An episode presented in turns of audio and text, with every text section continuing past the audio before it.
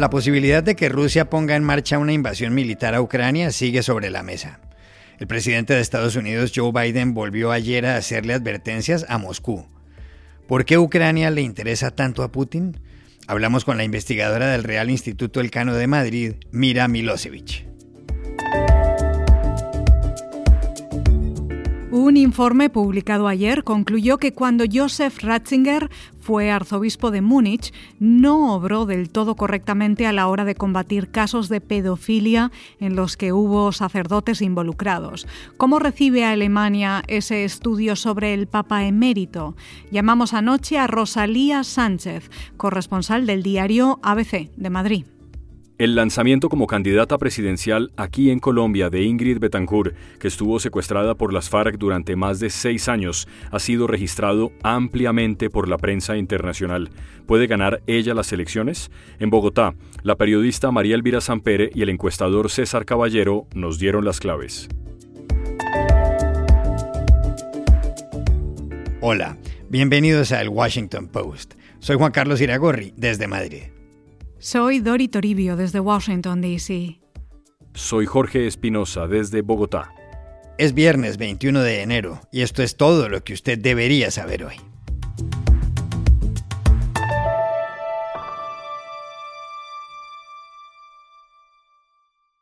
Tanto Estados Unidos como la Unión Europea siguen pensando que el presidente ruso Vladimir Putin va a ordenarle a su ejército que invada Ucrania en los próximos días.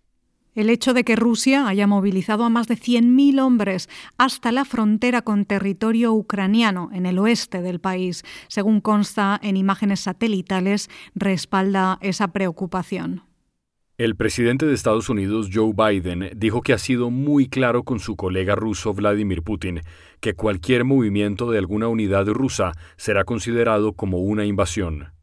Biden agregó que eso sería respondido con sanciones económicas y que si Putin toma ese camino pagará un precio alto. Se da por descontado que los 27 países de la Unión Europea adoptarían también sanciones. Uh, I've been absolutely clear with President Putin. He has no misunderstanding. If any any assembled Russian units move across the Ukrainian border, that is an invasion. But it will met with severe and coordinated economic response that I've discussed in detail with our allies, as well as laid out very clearly for President Putin. But there is no doubt, let there be no doubt at all, that if Putin makes this choice, Russia will pay a heavy price. Putin invadió en 2014 parte de Ucrania. Ese año se quedó con el control de la península de Crimea. Y es que Ucrania, Espinosa, es un país clave desde el punto de vista geoestratégico. Sidori, más grande que Francia, limita por el oeste con Polonia, Eslovaquia y Hungría, todos ellos de la Unión Europea y miembros, además, de la Organización del Tratado del Atlántico Norte, la OTAN. Tras la Segunda Guerra Mundial, Ucrania se convirtió en parte de la Unión Soviética. Y en 1991, cuando el Estado soviético colapsó, logró su independencia. ¿Por qué le interesa tanto Ucrania a Vladimir Putin? Se lo preguntamos ayer a Mira Milosevic, investigadora del Real Instituto Elcano de Madrid, uno de los centros de análisis más prestigiosos de Europa. Ucrania no es solo importante para Putin, Ucrania sobre todo es importante para Rusia y por dos razones principales. Uno es que se encuentra entre la Unión Europea y Rusia y es un país que justo por su posición geográfica debería garantizar a Rusia lo que es su pensamiento estratégico tradicional, que es crear unas zonas de seguridad, unas buffer zones entre el enemigo potencial y entre Rusia. En este contexto, el enemigo potencial es la OTAN y en otro lado de Ucrania está Rusia. Otra razón es que Rusia no pretende tanto invadir a Ucrania, sino a controlar a Ucrania para poder bloquear, impedir la expansión de la OTAN hacia su frontera occidental. Estas exigencias de Rusia y del Kremlin de recibir unas garantías de seguridad por parte de los Estados Unidos, sobre todo eh, representan la ambición de Vladimir Putin y del Kremlin de eh, cambiar el orden de seguridad europeo creado después del final de la Guerra Fría. ¿Qué significa esto? Eh, significa prácticamente crear un nuevo orden europeo de seguridad a expensas de los Estados Unidos y de la OTAN. Estas exigencias no son aceptables, eh, para el Occidente. Otra de, las eh, razones por qué Ucrania es importante para Rusia es que en Ucrania ha empezado un proceso de democratización, eh, una creación de una potente sociedad civil que puede contagiar acaso a los mismos rusos y a Rusia.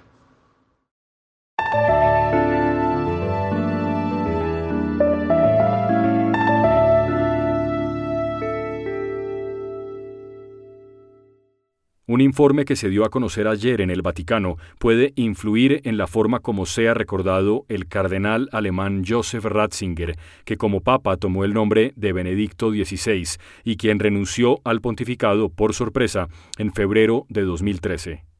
El informe, elaborado por iniciativa del arzobispo de Múnich, el cardenal Richard Marx, deja claro que cuando Ratzinger fue la cabeza del arzobispado de esa ciudad entre 1977 y 1982, no obró del modo correcto frente a varios casos de pedofilia. La investigación, elaborada por una firma de abogados, Westphal, Spilka y Vassel, dice que en esa época Ratzinger aceptó como sacerdote en la archidiócesis a un religioso que probadamente había cometido abusos a menores de edad. El estudio no se centra en Ratzinger, se refiere a lo ocurrido en las diócesis de Múnich y Freising entre 1945, es decir, a mediados del siglo pasado, y 2019, y concluye que en ese lapso hubo 497 víctimas y 173 sacerdotes involucrados. Ratzinger, que tiene ya 94 años, es papa emérito desde su dimisión. En la historia ha sido el octavo pontífice en renunciar. El primero fue San Clemente, en el año 96 de nuestra era. Cuando Ratzinger fue papa, hay que decirlo, expulsó a 400 sacerdotes acusados de abusos sexuales.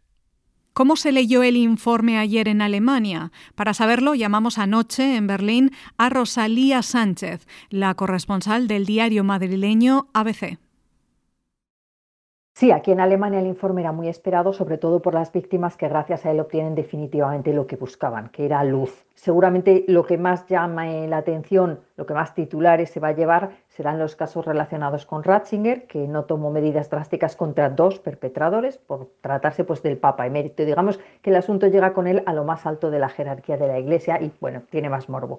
Pero en esos casos estaríamos hablando de finales de los años 70, otro tiempo, otra mentalidad, igualmente execrables esos actos, por supuesto, pero seguramente sean más graves, por ejemplo, los casos relacionados con el cardenal Reinhard Marx, actual arzobispo, porque ahí estamos hablando de 2018. Aquí sí que tenía ya la Iglesia sensibilidad hacia este problema, ya disponía de protocolos de actuación y las responsabilidades son más evidentes. Entre las reacciones iniciales, por ejemplo, el movimiento Somos Iglesia ha pedido ya una admisión personal de culpa de Benedicto XVI. Yo diría que en ningún lugar del mundo como en Alemania se es tan duro y exigente con Benedicto XVI. Definitivamente nadie es profeta en su tierra. Y en todo caso, si vamos al fondo del asunto, yo creo que es destacable el esfuerzo que está haciendo la Iglesia Católica de examen interno en este asunto, porque se trata de una investigación encargada por la propia Iglesia. Mm, debemos pensar que la pederastia, la pedofilia, es un problema real, está entre nosotros y ninguna otra institución educativa, deportiva, eh, organizaciones de ocio, de tiempo libre, que trabajan con niños o mismo las familias, que es donde según los expertos se producen la mayoría de los abusos, ninguna se ha puesto voluntariamente ante una auditoría exhaustiva como está haciendo la Iglesia. Sería deseable que se convirtiera en tendencia y que de una vez por todas comencemos a proteger a los niños de esta lacra.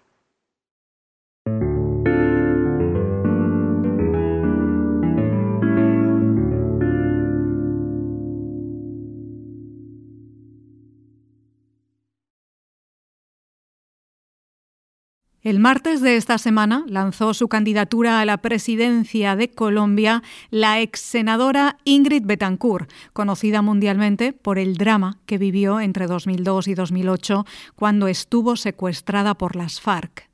Betancourt, que tiene 60 años y cuyo partido Verde Oxígeno revivió en diciembre gracias a una sentencia de la Corte Constitucional, hizo el anuncio aquí, en Bogotá. Hace exactamente 20 años fui secuestrada como candidata presidencial del Partido Verde Oxígeno, haciendo campaña en contra del mismo sistema corrupto, enfrentándome a las mismas maquinarias politiqueras y a los mismos violentos. Aunque en ese entonces, hace 20 años, tenían nombres diferentes. Pero hoy estoy aquí para terminar lo que empecé con muchos de ustedes en el 2002. La noticia apareció con gran despliegue en todas partes, en el país de Madrid, en The New York Times, en este periódico, The Washington Post. Si se hace una búsqueda en Google en español, se encuentran casi 300.000 enlaces. En Colombia, la primera vuelta de las elecciones presidenciales es el 29 de mayo. Actualmente hay más de 20 candidatos, una cifra que debe reducirse el 13 de marzo, cuando se llevan a cabo las consultas o elecciones primarias de varias coaliciones políticas. En una de esas coaliciones, la de centro, que se llama Coalición Centro Esperanza, está Ingrid Betancourt, pero hay otros aspirantes como el exalcalde de Medellín Sergio Fajardo, el exsenador Juan Manuel Galán y el exrector de la Universidad de los Andes Alejandro Gaviria. Otras coaliciones son la de derecha Equipo por Colombia y la de izquierda, el Pacto Histórico, donde sobresale el senador Gustavo Petro, que encabeza las encuestas desde hace varios meses, con un apoyo de entre el 25 y el 30%. Hija de un conocido político diplomático, Ingrid Betancourt estudió en el Instituto de Estudios Políticos de París, Sciences Po. Más adelante fue elegida senadora en Colombia y lanzó su candidatura presidencial, pero en febrero de 2002 fue secuestrada por las FARC. En cautiverio llegó a estar encadenada y ser torturada. El drama terminó en julio de 2008 en la selva, mediante un operativo militar con helicópteros. De regreso a Europa, recibió la Legión de Honor en Francia y el premio Príncipe de Asturias en España. ¿Qué posibilidades reales tiene Ingrid Betancourt de ganar las elecciones? Hablamos ayer en Bogotá inicialmente con César Caballero, director de la conocida firma encuestadora Cifras y Conceptos. Tiene algunas bajas, pero no son muchas. Básicamente Ingrid Betancourt es una persona conocida en los medios, conocida internacionalmente, pero a nivel de la opinión pública colombiana, su nombre es recordado, pero no tiene un alto nivel de, de conocimiento en población general. Además, esta es una campaña que ha sido bastante, bastante larga y buena parte de los candidatos con los que ella va a competir ahora en marzo, pues ya llevan más de un año eh, recorriendo el país en campaña. Yo tengo la sensación de que ella tan pronto llegó el aval a su movimiento por una decisión de la Corte, eh, pues ha venido moviéndose y conformando un equipo eh, para el Congreso que le va a dar alguna representación, pero en esencia no, no veo que tenga una candidatura que, que pueda ganar dentro de la coalición Centro de Esperanza. Por la información que nosotros tenemos hoy, sería muy sorpresivo que ella estuviera entre los tres primeras votaciones de los siete candidatos que tiene la, la, coalición. Creemos que hay otros nombres como el de Sergio Fajardo, Alejandro Gaviria y Juan Manuel Galán que tienen una mayor probabilidad de ser electos en esa coalición. Eh, la sensación que yo tengo es que ella como actor político, que que no ha dejado de serlo, está buscando posicionar de nuevo su nombre. La consulta probablemente es un mecanismo idóneo para eso y por lo que se escucha en Colombia, ella está probablemente intentando posicionar su nombre para, para ser o una candidata vicepresidencial o probablemente canciller en el próximo gobierno si, si la coalición Centro Esperanza es la ganadora. También le hicimos la misma pregunta a una de las periodistas más respetadas en Colombia, María Elvira Samper, que trabaja en RCN Radio. Bueno, antes de, antes de contestar la pregunta, yo quiero dejar una constancia. Me merece el mayor respeto y la mayor admiración Ingrid Betancourt. Me parece que es una eh, símbolo de las víctimas del secuestro, del horror que ha padecido este país en tantos años de violencia, eh, y eso como para enmarcar mi visión que tengo sobre ella en esta nueva etapa que inicia a lanzarse como candidata a la presidencia por su partido Oxígeno Verde. Em, con lo cual eh, en la coalición de la esperanza creo que atomiza el voto por una parte, pero al mismo tiempo le introduce elementos nuevos al debate y hace repensar esa coalición. Introduce un factor de emoción que no había en la campaña eh, y eso es muy importante y es muy emocional y al mismo tiempo muy racional y eso me parece que es eh, un factor positivo. Eh, además, en la cuota femenina de esa coalición de la esperanza, llega con un discurso semejante al discurso con el cual se inició eh, en, la, en la vida, en la, digamos, en la, en la, arena presidencial antes de su secuestro, que es un eh, discurso anticorrupción pero yo creo que ella llega en un momento en que el país ha cambiado, que es un país distinto, en que, mm, eh, digamos, creo que ella tiene mejor imagen internacional que nacional, que es injusto, me parece, pero esa es la realidad. No ha sido medida en las encuestas, em, pero yo sí creo mm, que no tiene todavía o no tiene la cuerda para ganar las elecciones. Me parece que podría sí ser una magnífica fórmula para eh, ser la candidata a la vicepresidencia, cualquiera que sea el, eh, candidato de la coalición de la experiencia que gane. Eh, ella tiene, digamos, tiene preparación, es una mujer cuajada y creo que ha adquirido una una ecuanimidad y una mm, visión eh, muy tranquila de, la, de la, vida política eh, que creo que, que, nos hace falta en este país tan alborotado y donde el debate ha perdido tanta calidad. Pero repito, me parece que no tiene los factores, que no aglutinan los factores suficientes para ganar las elecciones, pero sí puede convertirse en una importante figura vicepresidencial.